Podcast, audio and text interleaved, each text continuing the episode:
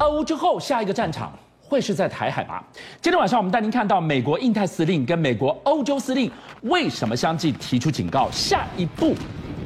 会在台海，大家慎防。他们看到了什么线索吗？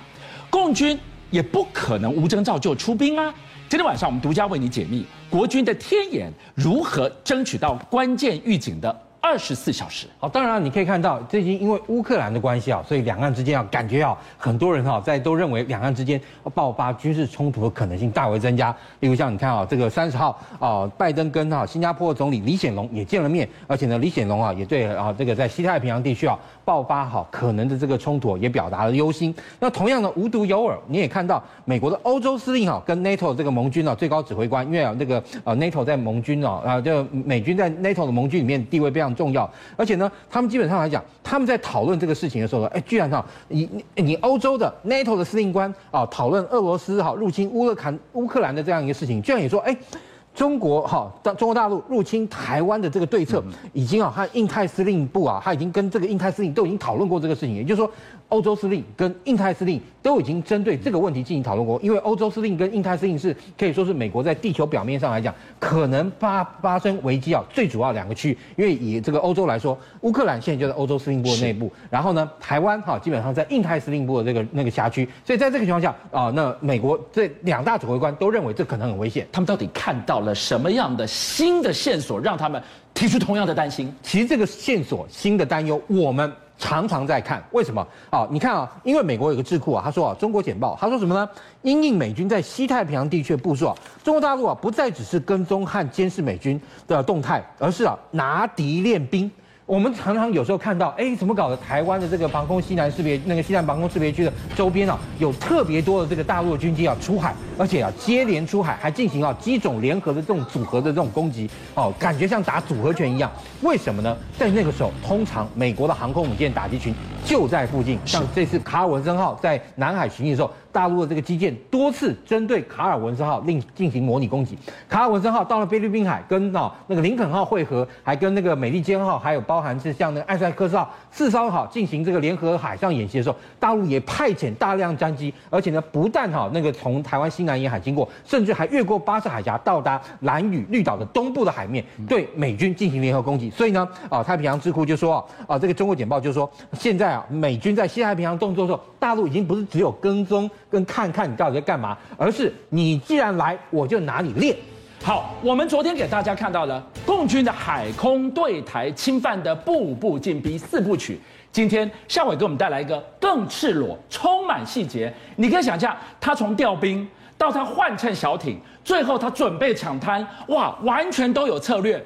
台湾能怎么办？我的好朋友接种啊，他说。国军啊，对共军犯台啊有强大预警能力。大陆啊，想要奇袭的可能性啊，其实是微乎其微。这的确是这样，不止他一个人说，所有哈、这个包含台湾过去一些高阶将领啊，都有指出，大陆要进对台湾进行啊突袭的方式，基本上来说不太容易啊。因为为什么呢？如果说今天假设我们把时间点定在二零三五年，二零三五年啊，大陆如果要进行行动的话。这个时候呢，他其实啊，要在二十四小时内，要在这些区域，你看，包含的平潭，然后这个厦门，还有东山地区，为什么说这些区域呢？因为他们在这些区域啊，都要进行啊这个军队的集结，还有呢，进行这个军队的那个装载。因为你要装载，要集结之后，你才有可能渡海来攻嘛。所以夏伟画出来的这四个红圈，就是如果他从沿岸搭着大船往台湾渡海而来，来到了。中线过了中线，准备在这边换乘吗？对，而且啊，其实啊，现在还要注意到一件事：以大陆现阶段他们的这个两栖啊，这个投那个登登陆的这样一个能力，加上他们现在开始在建立的这个战略空军，是，也就是大量这个运二零的这样一个飞机啊，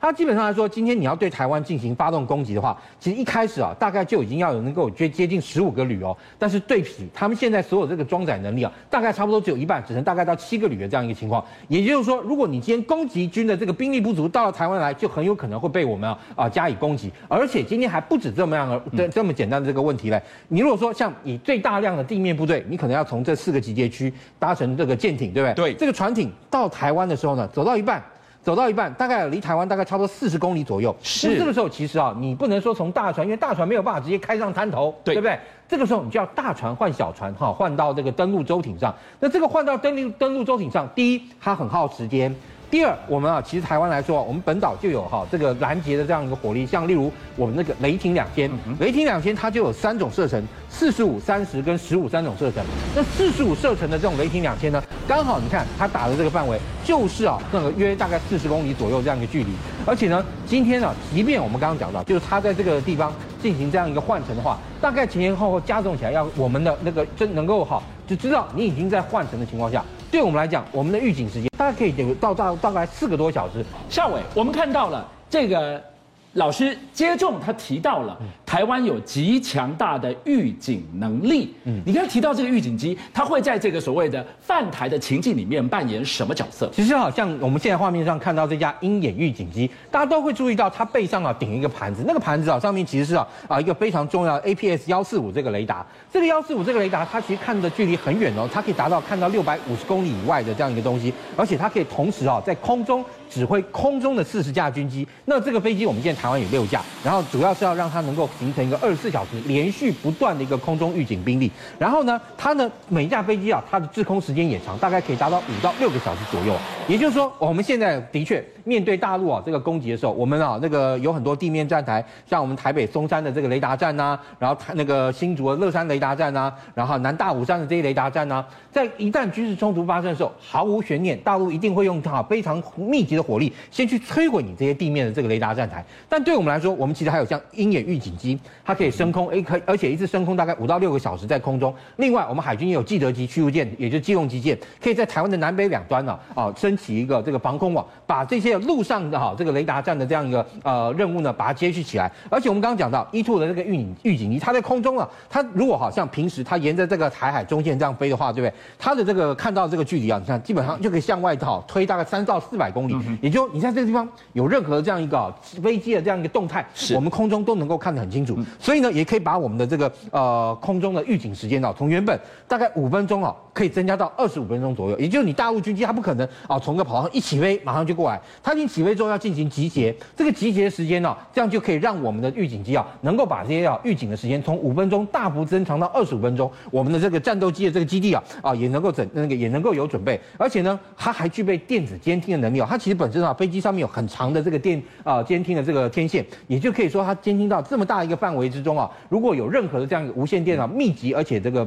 呃呃不够啊，变成说非常啊呃呃一那个跟平常不一样的这种通讯，E2 都可以把它真那个监听下来，甚至于哈它在空中指挥的效能哦，还能够比地上要高三十倍，而且呢也可以指挥啊拦截的这个极落的敌机数也是原本啊，如果从这个地面固定的站塔指挥的这个数量可以增加到一点五倍左右。好，像，如果我们把台海、把台湾的台海防御放到了印太的防御架构里面，那绝对是重中之重。刚提到了美国重申，你不要以为俄乌在打我印太我就放着不管，他照管。他如何极限施压，天下为中呢？对，其实我们也看到，现在啊，大陆在周边的这个军事动态啊，并不会因为说啊，现在啊，那个全球目光只集中在俄罗斯跟乌克兰上面，所以其实大陆的这一段时间的各在周边的各种动态也非常多。例如说啊，像前几天大陆派了两艘船啊，去穿越这个对马海峡，而且啊，你看哦，它还就从中间的对马岛 一南一北，哈，就一东一一左一右，然后穿越过去，而且呢，其中啊，有一艘是零五四，还有一艘是零五二 D，零五二 D 啊，其实。大陆这些年来哈，他们最大量建造的什么嘞？这种哈，大陆的这个中华神盾驱逐舰，为什么？第一，你可以看到它上面啊，其实是用这个三四六这个这个雷达，而且呢，它把过它过去啊从水冷的改成气冷，然后也就是它的效能也变比较好了。另外，它的本身也是一个主动电子扫描雷达。所以它看的距离更远，然后在空中啊，那个呃征收啊，就跟那个锁定的这个能力啊，也比过去要更强。基本上它能够具备追两百打三十二哦，也就是说它呢，好这个雷达哈，它可以啊同时追踪两百个目标，而且啊导引舰上的这个飞弹啊去攻击其中三十二个目标。另外最重要，你看啊，它的这个雷达效能，一百五十公里外啊，有一只鸽子在天上飞。它的这个主动相位阵列雷达都可以进行追踪，这么远的一只鸟哎，对，而且哈，另外还有一点，它点是，你看它一大堆啊，这样一个这个垂直发射器打开，它这个垂直发射器啊，冷热发射哈的这个都有，所以基本上来说，它的这个飞弹发射的这个能量，其实是比一一般的这个啊，甚至可以说比美国这个神盾舰的这个数量来相比啊，毫不逊色。那当然，除此之外，我们看到在那个中国大陆啊，跟这个欧呃非洲的这个吉布吉布地。他租了他的这个那个港埠设施，当然，因为吉布那个吉布地啊，它可以说是啊红海港跟阿拉伯海最接近的这个地方啊，也就是说，你看这边红海啊，这边北阿拉伯海还有亚丁湾，基本上就在吉布地这个地方啊，那这个交接，所以呢，吉布地这个地方现在变成一个世界上非常重要重要的一个战略要地啊。那这次呢，他们也看到，在这个吉布地的这个港口，大陆啊盖了一条新的啊一个码头，干嘛嘞？它可以让大陆啊，那这个码头上看到大陆的这个落马湖号的这个那个补给舰。这是什么样的一艘船？因为这个船呢、啊，它虽然说你可以看到它本身啊是一个油弹补给舰，是，但是啊它的大那个船呢、啊、大小非常大，而且你看哦，它本身啊。第一，它的这个满载可以达到两万三千多吨哦，是啊、哦，可以好又载航空燃油，又载弹弹药，还可以载一些杂货。所以啊，也就是说，大陆的解放军的军舰去远洋进行航行的时候，就要靠你看，这就是海上加油油管直接接到它呢，可以好两旋啊，有四个好那个油料站，同时啊可以进行加油。